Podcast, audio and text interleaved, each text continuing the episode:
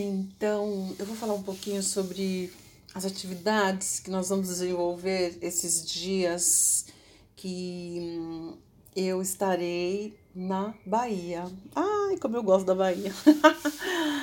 então, é, agora voltando às atividades presenciais, né? Porque desde quando eu voltei do Egito, nós voltamos do Egito, nós entramos já aí no confinamento, então não fiz mais nenhuma prática presencial.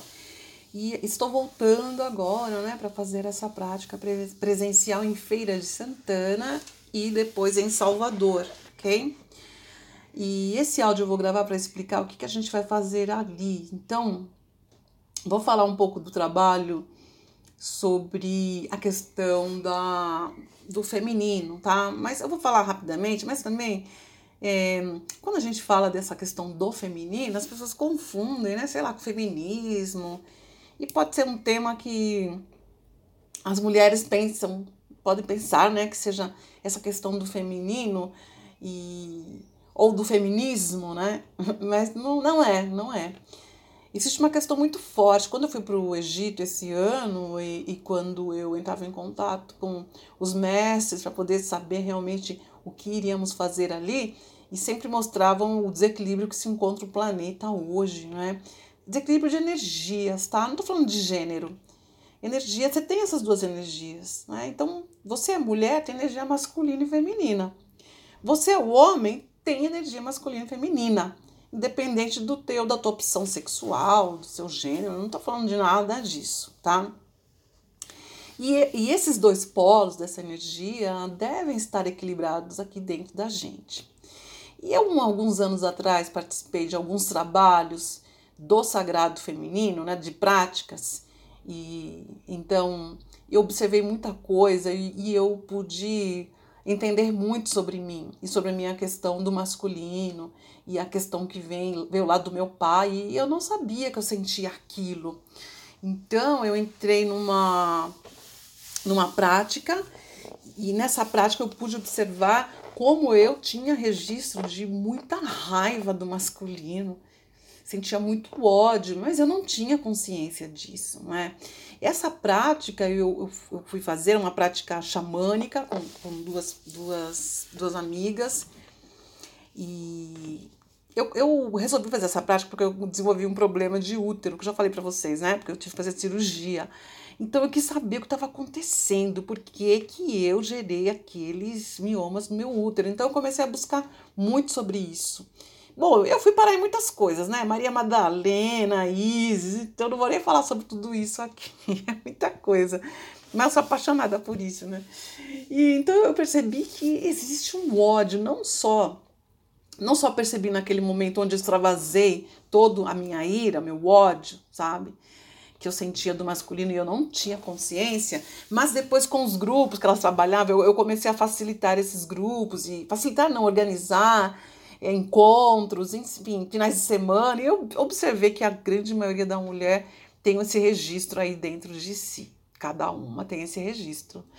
E por quê? Então eu descobri por quê também, tá?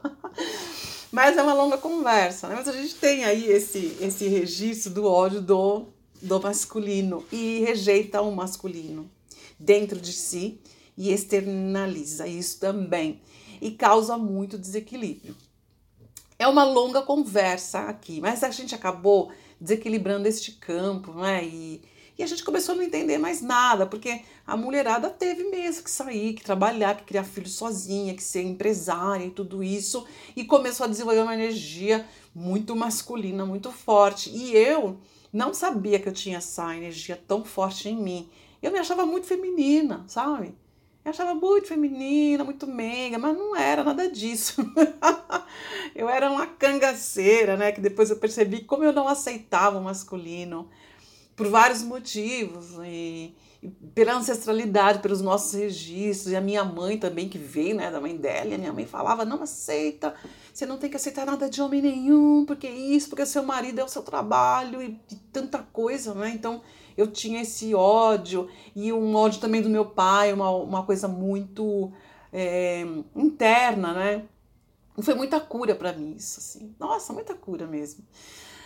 E aí eu percebendo tudo isso, eu cheguei a vários fatores, situações. E eu perguntava, mas como que as pessoas que não têm essa possibilidade, não é, de, de passar por essas transformações que eu passei, por várias transformações, não é, muitas curas, e, e como que as pessoas vão perceber isso e vão passar por essas curas de forma rápida? E aí, porque eu, eu vivo esses processos, eu sou muito intensa nas minhas coisas, né? Eu tenho que ir até, meu filho, olha, eu fiz foi coisa, viu?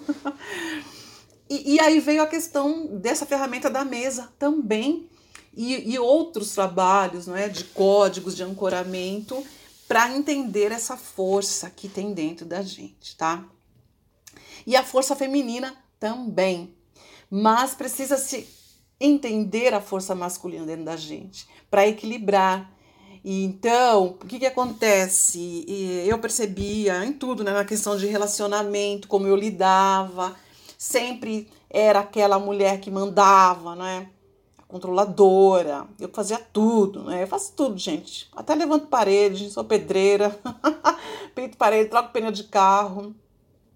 E isso tudo, não é que seja ruim saber fazer, né? Mas eu comecei a ver como eu estava acelerada nos processos e bloqueando tudo o que eu poderia receber do masculino. Então, o que eu poderia receber do masculino? E eu, aí eu começava a atrair os meus relacionamentos um perfil, né? Um perfil de uma masculinidade também desequilibrada. Bom, compartilhando tudo isso, existe uma força muito grande dentro da gente, não é? E essa força requer equilíbrio. É o equilíbrio do masculino e do feminino, masculino e feminino. E não adianta, e o feminino é uma força que gera, não é? A gente gera uma vida dentro da gente, nós mulheres. A força criativa. A energia feminina ela é criativa. E a energia masculina é a, a execução, é a força de execução, de fazer, de tudo de, de fazer, de executar. Então, tem uma diferença aí, tá? Eu não estou dizendo que a mulher não pode fazer, não é isso. Porque eu tinha muito ódio do masculino também, eu executava até uma parte, não é?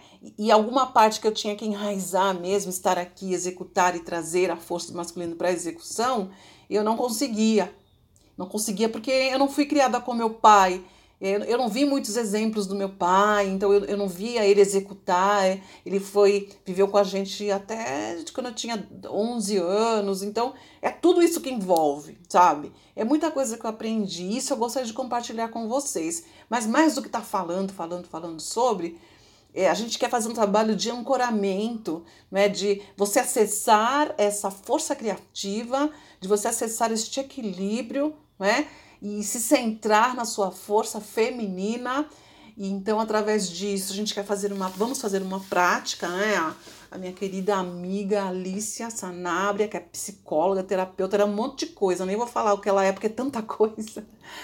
E ela faz um trabalho bonito nessa força. Né? E sem contar é, na questão da mesa de estação radiônica, que no final eu vou ativar uma mesa para as mulheres do grupo. É um grupo limitado, né? A gente não pode abrir muito, por conta do Covid e tal.